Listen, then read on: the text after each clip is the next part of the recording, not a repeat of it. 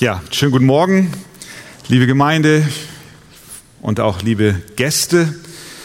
Wir sind schon mittendrin, Andi hat es gesagt, im Buch Nehemia und ich lade euch ein, dass ihr mit mir aufsteht und den Predigtext anschaut. Und zwar finden wir den im Buch Nehemia Kapitel 2. Wir lesen zunächst einmal von Vers 1 bis Vers 3 im zweiten Kapitel. Es geschah aber im Monat Nisan, im 20. Jahr des Königs Arthasasta, als Wein vor ihm stand. Da nahm ich den Wein und gab ihn dem König.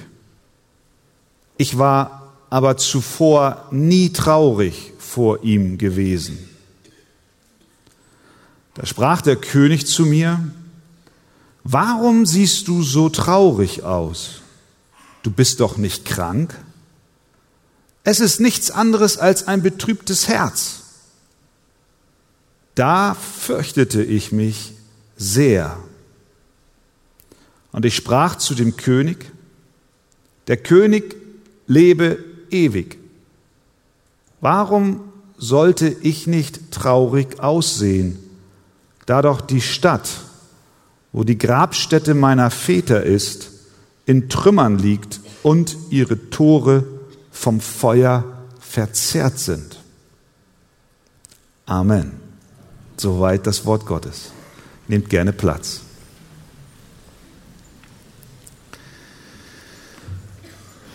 Wir haben es hier mit einem Bericht zu tun, den Nehemia uns überliefert. Er war Mundschenk am Hof des persischen Königs. Und dieser Bericht, den wir hier lesen, diese Szene findet statt auf der Burgfestung Susan, in der Stadt Susan, der Residenz der persischen Könige. Nehemia war der Mundschenk dieses damals mächtigsten oder einer der mächtigsten Männer der damaligen Welt. Nehemia war ein Jude, lebte wie viele seiner Landsleute im Exil. König Nebukadnezar hatte viele Jahrzehnte vorher die Stadt Jerusalem besiegt, zerstört, die Juden in mehreren Deportationswellen nach Babylon verschleppt und Zwischendrin sind einige wieder zurückgekehrt, weil es einen Erlass eines Nachfolgerkönigs gab, das gestattet wurde, die Stadt darf wieder betreten werden von den im Exil lebenden Juden. Und sie fingen an, den Tempel wieder aufzubauen. Aber Nehemia war weit weg von dieser Stadt Jerusalem, seiner eigentlichen Heimat. Da bekam er Besuch von einer Delegation Brüder. Ein Bruder besuchte ihn, ob es ein leiblicher war oder ein geistlicher Bruder, mit anderen Männern aus Jerusalem. Und Nehemia war sehr interessiert daran, wie geht es denn Jerusalem und vor allem, wie geht es den Menschen, die dort leben. Und sie berichteten ihm, wie erbärmlich der Zustand der Stadt war und auch wie erbärmlich es den Bewohnern dort geht. Das machte Nehemia sehr traurig. Er war betrübt wegen seiner Glaubensgenossen. Aber mehr noch war er betrübt darüber, dass die Anbetung Gottes, die in Jerusalem stattfinden sollte, gemäß Gottes Vorstellung, nun in Gefahr war. Denn der Tempel war wohl wieder aufgerichtet, aber die Stadt hatte keine Mauern, sie war Angreifern schutzlos ausgesetzt. Es ging um die Ehre Gottes, die hier auf dem Spiel stand. All das betrübte Nehemia so sehr, dass er etliche Tage weinte und Leid trug, wie er in Vers 4 des ersten Kapitels schreibt. Fünf, etwa fünf Monate lang brachte er dieses Anliegen Tag und Nacht im Gebet vor Gott. Dieser desaströse Zustand Jerusalems, seiner Glaubensbrüder und Schwestern Und letztlich Gottes Ansehen in der Welt trieb ihm um.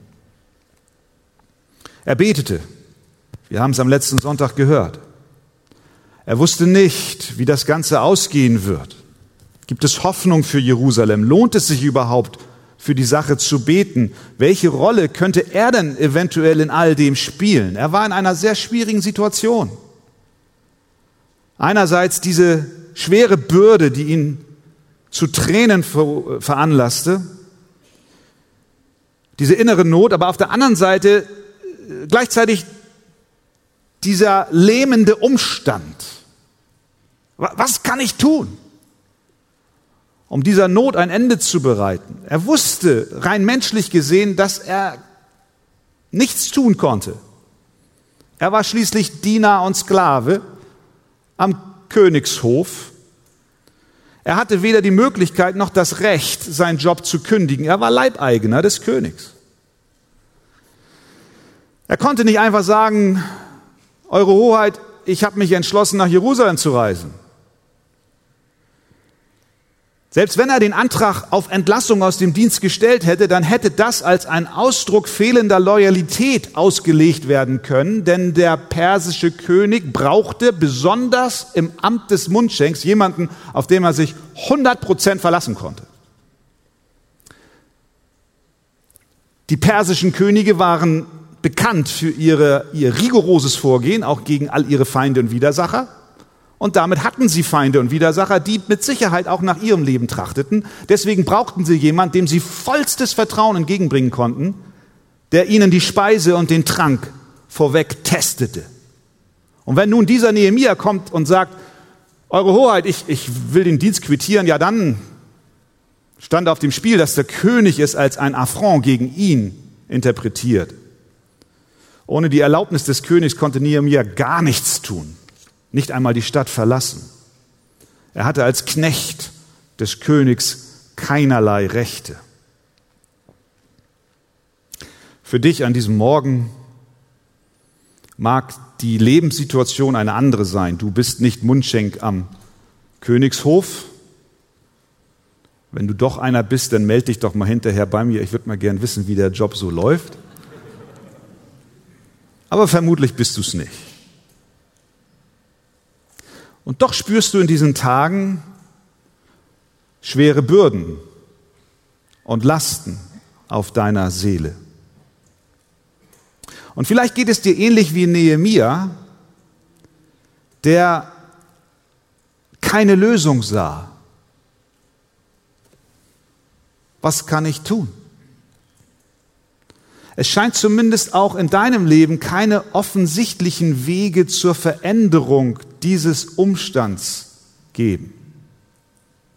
Du spürst, dass dir im Moment nichts anderes übrig bleibt, als zu beten. Das ist gut. Und doch, und das ist, glaube ich, was wir hier jetzt bei Nehemiah lernen dürfen, und doch sollen wir und dürfen wir gerade in solchen Momenten unseres Lebens mit Gottes Kraft rechnen, der hinter uns ist, der uns nicht verlässt, sondern alles tut, um für seine Kinder Gutes zu wirken. Du darfst davon ausgehen, dass Gott in der Lage ist, deine Umstände zu verändern sodass bestimmte Dinge passieren, die du heute für noch gar nicht möglich erachtest. Und bei Nehemia passierte das. Das liest sich dann so, Vers 1. Es geschah aber im Monat Nisan. Es geschah aber. Nehemia ratlos, Gott nicht.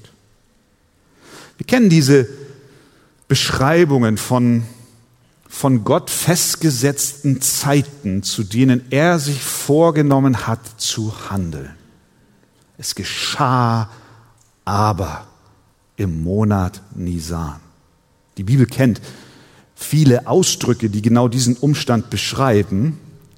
dass Gott einen festgesetzten Zeitplan hat, um seinen Ratschluss nicht nur mit Israel, nicht nur mit der weltweiten Gemeinde Jesu, sondern auch in deinem Leben umzusetzen. Da finden wir dann Ausdrücke wie zum Beispiel bestimmte Zeit, eine von Gott bestimmte Zeit. Oder 3. Mose 23,4, eine von Gott festgesetzte Zeit. Oder eine erfüllte Zeit. Wir erinnern uns, Galater 4, Vers 4, als aber die Zeit erfüllt war, sandte Gott seinen Sohn. Jesus selber wusste von diesen festgesetzten Eckdaten Gottes, auch in seiner Biografie, wenn er dann immer wieder sagte, meine Stunde ist noch nicht gekommen. Oder die Evangelisten beschreiben, aber seine Stunde war noch nicht gekommen. Will heißen, Gott hat einen Plan. Festgesetzte Zeiten, in denen Gott übernatürlich eingreift und da geht er vor, so präzise wie ein Uhrwerk. Ich kann Uhrwerke nicht auseinanderbauen und wieder zusammensetzen. Zu viele Feinheiten sind darin enthalten, als dass ich feststellen würde, welche Funktion jedes kleine Rädchen hier einnimmt. Und manchmal würde ich wahrscheinlich denken, ach, was soll das, das, das kriege ich hier nicht rein, das lege ich beiseite. Aber genau das ist, was fehlt. Gott nimmt jedes Detail auch deines Lebens und setzt es zusammen. Und du hast keine Ahnung, wie das am Ende funktionieren kann. Vertraue ihm. Er hat einen Plan. Und es gibt auch in deinem Leben festgesetzte Zeiten. Sein Plan ist immer präzise. So bezeugt es die ganze Bibel. Er führt seine Absichten nach einem zuverlässigen und unfehlbaren Zeitplan aus. Wir wissen nicht wann. Nehemia wusste nicht wann. Wir wissen nicht wie. Nehemia wusste nicht wie. Aber wir wissen, und Nehemia wusste, dass Gott handelt. Er hat nie die Kontrolle verloren. Weder hier, und ich sag's dir, als Kind Gottes darfst du wissen, er verliert nicht die Kontrolle über deine Details, über deine Fragen im Leben. Er ist gut. Die Bürde und Last über Jerusalems Zerstörung drückte Nehemiah über Monate so schwer, dass er jetzt das erste Mal, wie er berichtet, traurig vor dem König erschien. Vers 1. Es geschah aber im Monat Nisan, im 20. Jahr des Königs Arthasasta, als Wein vor ihm stand, da nahm ich den Wein und gab ihm dem König. Ich war aber nie zuvor traurig vor ihm gewesen. Zum ersten Mal kommt er traurig. Er konnte nicht. Vielleicht wollte er auch nicht. Wir wissen es nicht. Seine Bedrückung länger für sich behalten. Er war am Ende seiner Möglichkeiten angelangt. Vielleicht fühlst du auch ähnlich in diesen Tagen, bist am Ende deiner Kraft. Rechne mit Gottes Eingreifen, vertraue ihm, dass er dir zur Hilfe kommt. Denn er sagt in Jeremia 1.19, sie werden zwar gegen dich kämpfen, aber sie werden dich nicht überwältigen, denn ich bin mit dir, spricht der Herr, um dich zu erretten. Nehemia also geht nun vor den König und der bemerkt, dass etwas nicht stimmt. Vers 2. Warum siehst du so traurig aus? Du bist doch nicht krank. Es ist nichts anderes als ein betrübtes Herz. Diagnose des Königs. Als Nehemia das hörte, lesen wir nicht, dass er vor Freude auf und absprang, dass dieser mächtige König Notiz von ihm genommen hat, sondern wir lesen das absolute Gegenteil. Er schreibt, da fürchtete ich mich sehr. Er hatte allen Grund, sich jetzt zu fürchten. Warum? Die persischen Könige umgaben sich mit Prunk und Schönheit, aber nicht mit Bedrückung und Traurigkeit. Aber das ist nicht alles. Der Nehemia hatte eine Vision. Er hatte einen Plan und wir sehen das nachher, wie er schon Vorbereitungen in seinem Denken getroffen hat hinsichtlich eines möglichen Wiederaufbaus Jerusalems. Er hatte eine von Gott geschenkte Vision. Er sah etwas vor seinem inneren Auge, nämlich eine wiedererstarkte, eine wiederhergestellte Stadt Jerusalem, ein Anbetungsort Gottes. Aber dieser Plan und diese Vision, die er so tief in seinem Herzen hatte und wo er merkte, ich komme hier menschlich gesehen nicht weiter, stand in einem totalen Kontrast zu dem, was der König bisher hinsichtlich des Wiederaufbaus Jerusalem von sich gegeben hat. Denn der König, vor dem Nehemia jetzt stand, war derselbe, der einige Zeit vorher dafür sorgte, dass die Arbeiten in Jerusalem an der Mauer, die damals begannen, gestoppt wurden. Wir erinnern uns, der Tempel wurde wieder aufgebaut, unter Esra der Tempeldienst wieder aufgenommen. Und mit dem Wiederaufbau des Tempels fing man auch schon an, die Stadtmauern wieder herzustellen. Aber dann gab es Klagen Klagen von den umliegenden Stadtfürsten, die sich durch ein erstarktes Jerusalem bedroht fühlten. Die Adligen der Perser, die Statthalter, die, die dem König in Babylon dienten, meldeten es und schrieben, und wir können es nachlesen, Esra 4, Vers 16, ihnen dem König folgende Worte. Es sei dem König zur Kenntnis gebracht, schrieben sie, dass die Juden die von dir zu uns heraufgezogen waren und nach Jerusalem gekommen sind, nun die aufrührerische und böse Stadt wieder aufbauen wollen. Und dass sie die Mauern vollenden und die Grundfesten ausbessern wollen. So sei nun dem König zur Kenntnis gebracht, dass wenn diese Stadt wieder aufgebaut wird und die Mauern vollendet werden, sie keine Steuern, weder Zoll noch Wegegeld mehr geben und so das königliche Einkommen schmälern werden. Oh, wenn es um Portemonnaie geht, dann hatten sie ihn. Wir machen also den König darauf aufmerksam, dass wenn diese Stadt wieder aufgebaut wird und ihre Mauern vollendet werden, dir aus diesem Grund kein Teil jenseits des Stromes mehr bleiben wird. Das war die Petition, die sie eingereicht haben. Die Antwort des Königs in Vers 22 Esra 4 war diese, warum sollte der Schaden groß werden zum Nachteil für die, Könige, schreibt der König.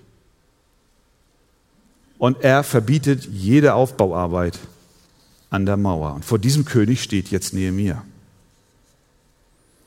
Er hatte den Wunsch in seinem Herzen, die Stadt wieder aufzubauen und wusste, die Politik des Königs ist eine total andere. Er hatte eigentlich nichts anderes im Sinn, als einen Politikwechsel herbeizuführen, als Mundschenk. Als nun der König fragt, warum siehst du so traurig aus, da bekam er natürlich Furcht, weil er nicht wusste, was passiert, wenn er jetzt den wahren Grund seiner Verzagtheit offenlegt. Aber hier sehen wir etwas, liebe Geschwister, und ich glaube, das können wir mitnehmen. Hier sehen wir etwas im Herzen von Nehemia, das ich mir so sehr für mich und für uns alle wünsche. Eine Hingabe und Liebe zu Gott und seinem Werk und zu den Geschwistern, die Gott uns zur Seite gestellt hat und mit denen wir gemeinsam unseren Herrn anbeten. Nehemia blieb trotz dieser gefährlichen Situation seinem Gott treu und auch seinen Glaubensbrüdern. Er war in Sicherheit. Er hatte einen gesicherten Job.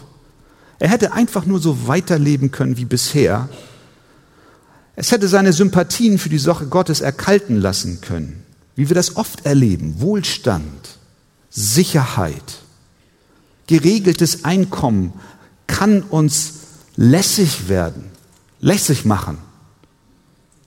In der Frage, um die Sache Gottes. Aber ein gottesfürchtiger Mensch, jemand, der den Herrn liebt von ganzem Herzen, der wird das Wohlergehen der Sache Gottes und der Kinder Gottes stets auf dem Herzen haben. Und Nehemia hat dies getan. Weder Reichtum noch Sicherheit noch die Feierlaune, die auf diesem Anlass zugegen war, ließen ihm von seinem Anliegen abrücken. Er war auf einem königlichen Fest. Die Königin war zugegen. Geschichtsschreiber sagen, wenn die Königin zugegen war, dann war es eine besonderes, ein besonderes Ereignis. Und genau das war hier der Fall. Sie war da. Vers 6, die Königin saß neben ihm. Und was antwortet Nehemia? Der König lebe ewig. Warum sollte ich nicht traurig aussehen, da doch die Stadt, und da kommt's, genau der Punkt, um den es geht, da doch die Stadt, wo die Grabesstätte meiner Väter ist, in Trümmern liegt. Mit anderen Worten, und du, König, du verhinderst den Wiederaufbau. Ich bin traurig aufgrund deiner Politik. Sehen wir, wie viele Versuchungen in Nehemia gewesen sein müssen, jetzt zu schweigen. Stand viel auf dem Spiel bei einer Erklärung wie dieser. Er hätte viel mehr Vorteile gehabt zu schweigen. Aber die Bürde für Gott und seine Brüder lastete so schwer auf ihm, dass er mit Gottes Hilfe alles in die Waagschale warf und ganz offen redete. Und er schämt sich nicht für das Volk Gottes. Was für eine wunderbare Aussage, die er hier tätigt, die Stadt, wo die Grabstätte meiner Väter liegt, ist in Trümmern. Er stellt sich voll und ganz zu seinem Volk. Er stellt sich voll und ganz zu den Gläubigen, die mit ihm den Herrn dienen. Er hat gesagt, wie Ruth, das ist mein, dein Volk ist mein Volk und dein Gott ist mein Gott, koste es, was es wolle. Ich stelle mich zu dem Volk, Gottes, auch wenn es in großer Bedrängnis ist und wenn es menschlich gesehen keinen Ruhm hat und wenn es ein schwaches Volk ist, ich stelle mich dazu.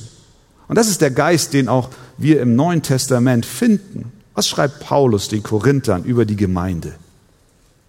Ist es eine Versammlung von starken, edlen und von, von reichen und schönen? Vielleicht teilweise, aber nicht wirklich. Er schreibt, seht doch, Brüder und Schwestern, auf eure Berufung.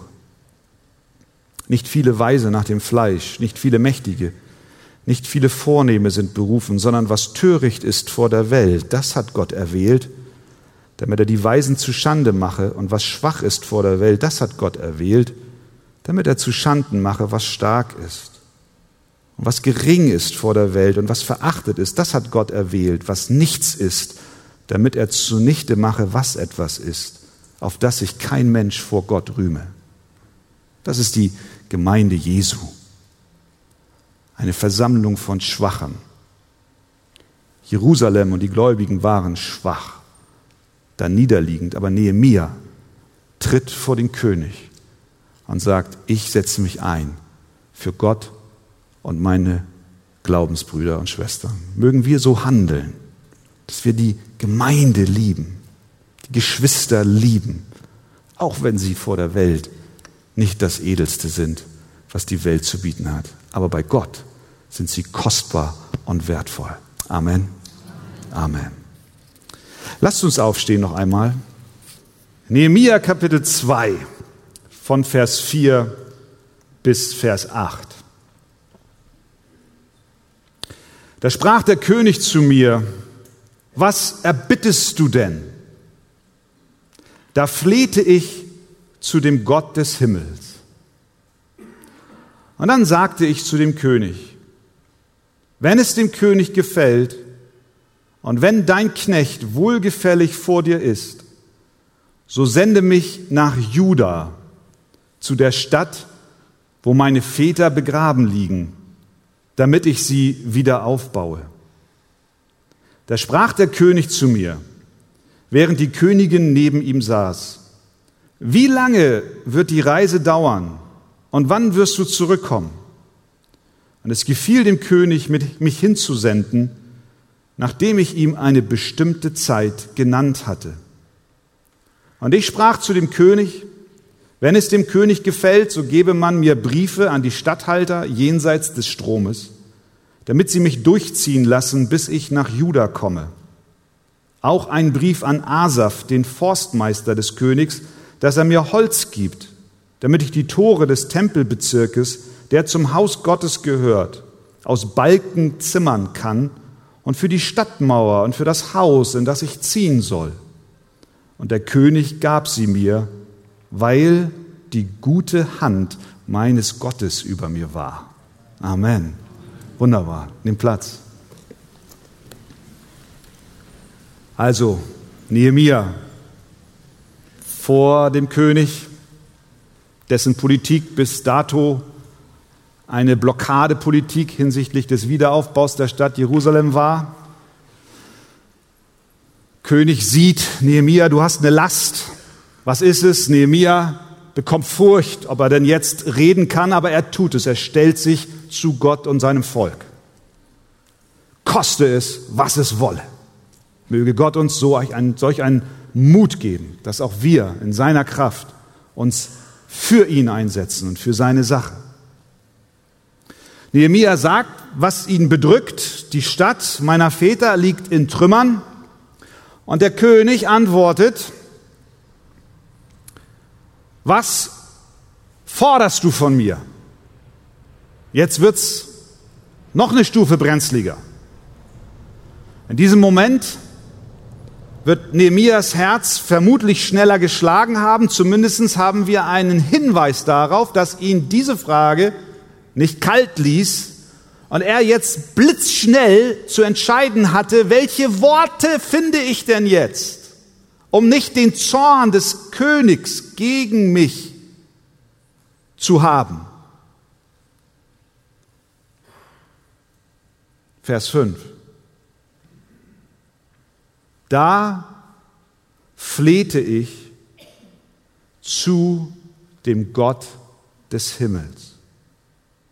Wir haben keinen Hinweis darauf, wie lang diese Unterhaltung war, aber wenn wir das lesen, drängt sich der Eindruck auf, und es wird so vermutlich gewesen sein, dass nicht viel Zeit für Nehemia bestand zwischen der Frage des Königs und seiner Antwort abzuwarten. Er konnte nicht sagen, oh, Eure Hoheit, geben Sie mir äh, zehn Minuten Zeit, ich gehe nebenan und ich bete zu meinem Gott und ich frage ihn, wie ich jetzt die Antwort formulieren soll, die ich Ihnen geben darf. So wird es nicht gewesen sein.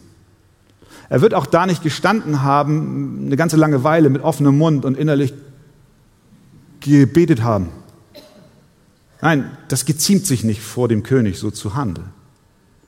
Es waren Bruchteile, ich weiß es nicht, wir können die Zeit nicht messen, aber, aber es war zumindest ein kurzer Augenblick. Und hier haben wir ein, ein spontanes Gebet. In Kapitel 1 haben wir ein Gebet, was, was Nehemia Tag und Nacht über Monate hinweg betete. Aber es gibt auch spontane Gebete. Kennst du diese? Bist du dankbar, dass du spontan beten darfst? Was für ein Vorrecht, dass wir nicht Rituale einhalten müssen, nicht Randbedingungen prüfen müssen, dass wir, egal wo wir sind, auch egal in welche Himmelsrichtung wir schauen, wir dürfen beten. Immer. In jedem Augenblick zu jeder Zeit. Nehemia betete. In diesem entscheidenden Moment hat er ein Gebet blitzschnell wie ein Pfeil abgeschossen. Schneller als Schallgeschwindigkeit. Schneller als Lichtgeschwindigkeit. Gott ist auf Empfang.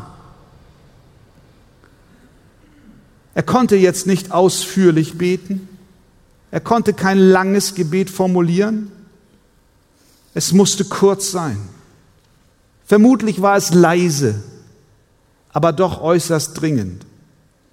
Es war aufrichtig, es war ernst, es war eilbedürftig, es war still, so wie die Gebete, die du zum Himmel emporschickst. Kennst du diese spontanen Gebete? Du arbeitest in der Geschäftswelt und du musst Fragen größter Bedeutung entscheiden. Und zwar schnell. Und du musst es tun, obwohl du weder den Ausgang deiner Entscheidung kennst, noch die Übersicht hast, wo das hinführen könnte. Aber du musst dich entscheiden. Das wird von dir in deinem Job verlangt. Du arbeitest als Arzt. Du hast diesen Patienten vor dir mit diesen Symptomen und du musst eine Diagnose treffen. Auch auf die Gefahr hin, dass eventuell du jetzt noch gar nicht alles überblicken kannst, besonders wenn es ein Notfall ist. Und deine Entscheidung, die du jetzt triffst, das Wohl und Übel dieses Patienten dauerhaft beeinflussen kann.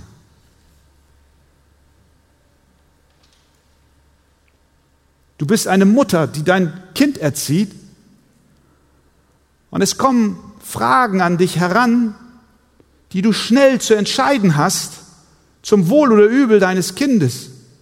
Und du kannst nicht überblicken, wohin führt das, wenn ich dem Kind dies erlaube oder das verbiete.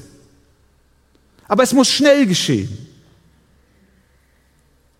Wenn nun der Kaufmann oder der Arzt oder die Mutter sich nur auf die eigene Fähigkeit verlässt, richtig zu entscheiden und nicht Gott den Allmächtigen um Weisheit für solch wichtige Entscheidungen bittet, dann lädt der Kaufmann, der Arzt oder die Mutter eine große Bürde und Last auf die eigene Schulter. Deswegen dürfen wir und sollten wir stets bereit sein, zu beten. Herr, hilf mir! Ich weiß nicht, wie ich mich entscheiden soll. Hilf mir, es richtig zu sagen. Herr, ich brauche dich jetzt. Kriegt gar keiner mit. Das ist die Geheimwaffe der Christen. Halleluja. Was können wir aus diesem kurzen Gebet Nehemias lernen?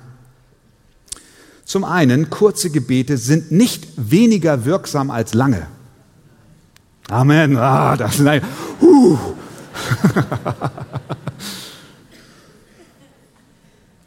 Nehemias Gebet war kurz. Es gab nicht viel Zeit für ihn. Die Länge unserer Gebete ist nicht ausschlaggebend. Aber das Herz, was dahinter steckt und der Glaube, der dahinter steckt, das ist entscheidend. Der Dieb oder Verbrecher, der neben Jesus am Kreuz hing, hat kein langes Gebet gesprochen. Alles, was er sagte, war, Jesus, denk an mich, wenn du deine Königsherrschaft antrittst. Und Jesus wendet sich ihm zu und antwortet, ich sage dir, heute noch wirst du mit mir im Paradies sein. War das ein langes Gebet von dem Verbrecher? Nein, es war kurz, aber es war von Herzen. Kurze Gebete sind nicht weniger wirksam als lange. Was lernen wir noch? Stille Gebete sind nicht weniger wert als laute. Wie wir sagten, Nehemiah wird nicht laut gebetet haben. Das tat er, wenn er allein war. Oder wenn er am Dienstag in die Arche kam zur Gebetsversammlung. Da hat er laut gebetet. Und das ist auch gut. Und es gibt etwas wie laute Gebete. Und es gibt auch eine Ordnung in der Gemeinde hinsichtlich Gebet. Wir dürfen nicht ableiten, dass wir jetzt nur noch still beten. Ich will dich im Gegenteil herausfordern, wenn du vielleicht Manschetten hast, auch mal in einer Kleingruppe oder in der Gebetsversammlung ein Gebet laut zu formulieren. Lass dich ermutigen, tu es, weil es auch zur Ermutigung deiner Geschwister dient. Was für ein Segen empfinde ich häufig, wenn Geschwister beten wenn sie ihr Herz vor Gott ausschütten und ich darf mithören. Das baut, baut mich auf, stärkt auch meinen Glauben. Aber stille Gebete sind nicht weniger wert als laute. Jesus selber sagt, kombiniert beides. Einmal die Länge der Gebete, aber auch die Lautstärke der Gebete, wenn er sagt, wenn du betest, sollst du nicht sein wie die Heuchler, denn sie stellen sich gern in den Synagogen und an den Straßenecken auf und beten, um von den Leuten bemerkt zu werden. Also sie beten laut und lang und aufsehenerregend. Wahrlich, sagt Jesus, ich sage euch, sie haben ihren Lohn schon empfangen. Du aber, wenn du betest, geh in dein Kämmerlein, schließe deine Tür zu und bete zu deinem Vater, der im Verborgenen ist. Dein Vater, der ins Verborgene sieht, wird es dir öffentlich vergelten. Stille Gebete sind nicht weniger wert als laute. Es kommt weder auf die Länge noch auf die Lautstärke unserer Gebete an, sondern auf das aufrichtige Rufen unseres Herzens zu Gott. Und deswegen, jetzt habe ich dich, kannst du nicht sagen, du kannst nicht beten. Wenn du ein Kind Gottes bist, dann kannst du still und kurz beten. Und ich glaube auch laut und lang. Aber fangen wir mit still und kurz an. Was lehrt uns das noch, dass Nehemia in diesem Augenblick betet? Es lehrt uns, dass Nehemia ein vom Gebet durchdrungenes Leben führte. Er betete spontan in diesem Augenblick, weil er gewohnt war, mit Gott zu reden. Wir haben es gelesen, er betete monatelang, morgens und abends. Und dieser Lebensstil hat ihn so geprägt, dass in dem Moment der großen Not er sofort wusste, an wen er sich zu wenden hat. Das unterscheidet Nehemias kurzes Gebet von vielen Gebeten von Menschen, die mit Gott nichts zu tun haben wollen, aber plötzlich in Todesgefahr sind und schreien, Gott hilf mir. Das ist ein Gebet geboren aus Angst. Aber Nehemias Gebet ist nicht geboren aus Angst, sondern geboren aus einem kontinuierlichen, beständigen Gebetsleben, das sein Alltag durchzogen hat. Es war Ergebnis eines dauerhaften Lebens mit Gott. Es war ein Gebetsreflex, der einsetzte, weil es das Natürlichste auf der Welt für ihn war, in diesem Moment sich an Gott zu wenden, dass er ihm die rechten Worte gibt. Und weil Nehemia in so einer Gebetsgemeinschaft mit Gott zu Hause war, deswegen konnte er dieses Gebet sprechen. Mir gefällt sehr gut, was der Kirchenvater Augustinus gesagt hat. Er hat Folgendes gesagt, wer seinen eigenen Tempel mit sich trägt, mag beten, wann immer es ihm gefällt. Ja? Wer also von Montag bis Sonntag sieben Tage die Woche in der Gegenwart Gottes lebt, der trägt einen Tempel der Anbetung mit sich und der mag beten, wann immer es ihm gefällt.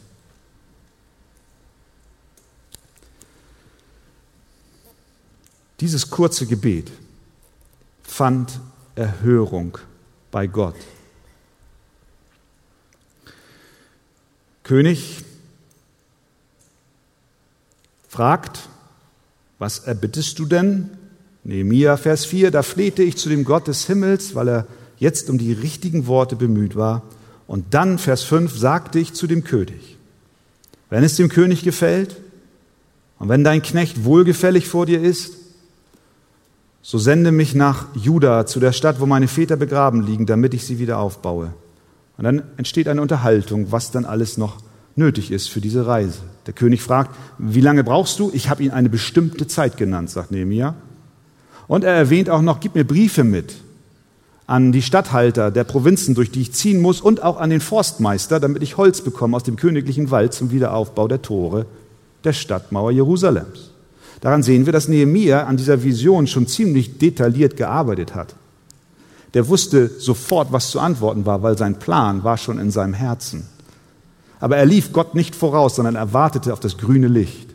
Entgegen aller menschlichen Wahrscheinlichkeit kam es, weil Gott eingegriffen hat. Der König reagiert mit Wohlwollen. Wie lange wird die Reise dauern? Wann wirst du zurückkommen?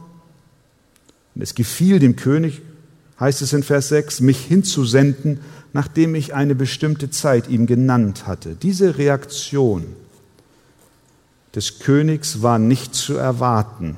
Es war tatsächlich ein Politikwechsel, der jetzt hier stattfand hinsichtlich der Mauern Jerusalems. Nichts, aber auch gar nichts deutete bis dato auf eine solche Entscheidung hin. Denn wozu braucht Jerusalem aus Sicht eines persischen Königs eine Stadtmauer, um sich vor Persien zu verteidigen? Eigentlich hätte der König eine Absage erteilen müssen. Er hätte diese Bitte sogar als einen Akt der Auflehnung interpretieren können, doch Nehemia bekam die Erlaubnis, sogar Briefe, offizielle Briefe an die Statthalter jenseits des Stroms, offiziellen Brief an den Forstmeister des Königs.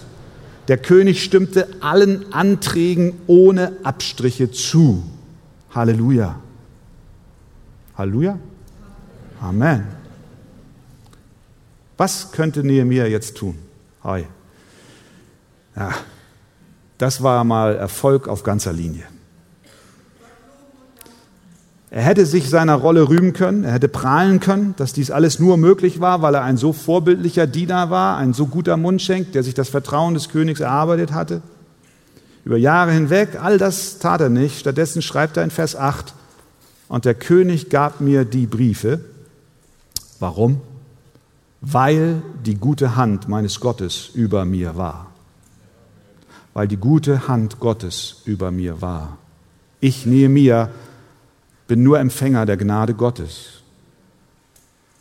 Und so ist es auch in deinem Leben und in meinem Leben. Wie oft hast du mich, Herr, vor Unheil befreit? Wie oft hast du mich aus der Not herausgeholt, aus der Grube gezogen? Das alles nur, weil deine gute Hand mit mir war. Wie oft haben wir Schutz empfangen, Begleitung, Versorgung, Gnade von Gott, geben wir ihm allein die Ehre, denn seine gute Hand war stets mit uns. Gott ist nämlich immer gut. Jede Mahlzeit, jede Freude, jeder Sonnenstrahl, jede Nachtruhe, jeder Moment der Gesundheit und alles, was unser Leben erhält, kommt aus der guten Hand Gottes. Der Herr ist gütig gegen alle und seine Barmherzigkeit waltet über allen seinen Werken. Du tust deine Hand auf und sättigst alles, was lebt, mit Wohlgefallen. Aber es gibt Momente der besonderen Güte im Leben von Menschen. Wenn der Herr in den Lauf der Geschichte einer Nation oder in die Geschichte eines Menschen übernatürlich eingreift, um seine Sache voranzubringen, Dafür gibt es nur eine Erklärung. Die gute Hand meines Gottes war über mir. Und so ist es auch in deinem Leben. Vergiss nicht zu danken, dass die gute Hand Gottes über dir ist. Das führt uns zum Schluss dieser Predigt, zum Abendmahl. Jetzt sagst du, wie, wie, was? Was hat das mit dem Abendmahl zu tun? Es erinnert uns doch, dass die gute Hand Gottes nicht selbstverständlich über uns ist. Die Bibel erklärt uns, dass die Hand Gottes gegen uns ist,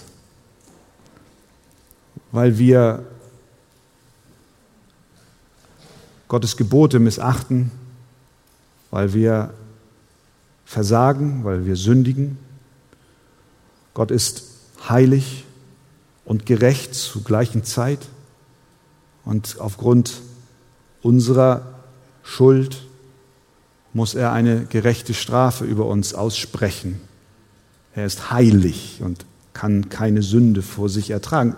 Die Hand Gottes ist, wenn wir nicht mit Christus durch den Glauben verbunden sind, ist die Hand Gottes gegen uns.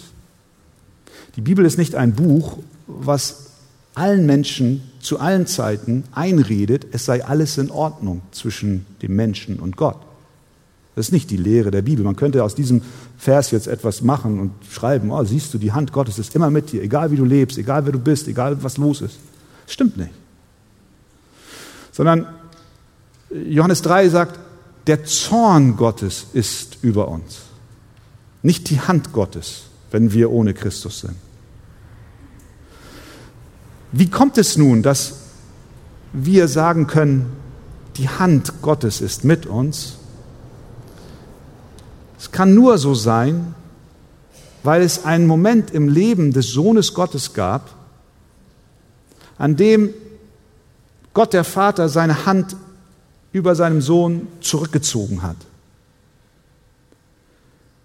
Während Jesus auf dieser Welt lebte, haben wir an verschiedenen Stellen diese Worte niedergeschrieben, zum Beispiel bei der Taufe Jesu, als sich der Himmel öffnete, die Stimme Gottes zu hören war. Mit diesen Worten, dies ist mein geliebter Sohn, an dem ich wohlgefallen habe. Da war die Hand Gottes mit dem Sohn Gottes. Wohlgefallen lag auf dem Leben von Jesus. Und Jesus lebte Gott wohlgefällig und es gab keinen Anlass, dass Gott der Vater seine Hand von seinem Sohn wegzieht, bis zu dem Moment, wo Christus an das Kreuz ging.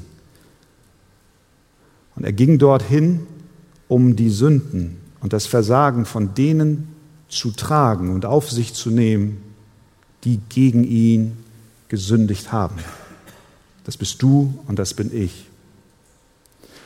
Und am Kreuz von Golgatha goss der Vater seinen, seine gerechte Strafe auf seinen eigenen Sohn, der nichts Böses getan hat, aber die Sünde auf sich genommen hatte von dir und von mir. Und in diesem Moment des Leidens und Sterbens Christi am Kreuz zog Gott der Vater seine Hand weg. Und Jesus rief, mein Gott, mein Gott, warum hast du mich verlassen? Das tat er, damit du heute nicht nur sagen, sondern auch erleben kannst, die Hand Gottes ist mit mir, weil ich mich Christus im Glauben anvertraue, dass er für meine Sünde und Schuld bezahlt hat. Ich lade dich ein, dass du an diesem Morgen wenn du es noch nicht getan hast, so ein Gebet sprichst. Jesus, verzeih mir meine Sünden. Und ich glaube, du hast für mich am Kreuz bezahlt. Dann wandelt sich die Hand Gottes, die gegen dich gerichtet ist, in eine segnende Hand, die mit dir ist und die dir vorangeht. Möge Gott es uns schenken, uns allen zu seiner Ehre. Amen.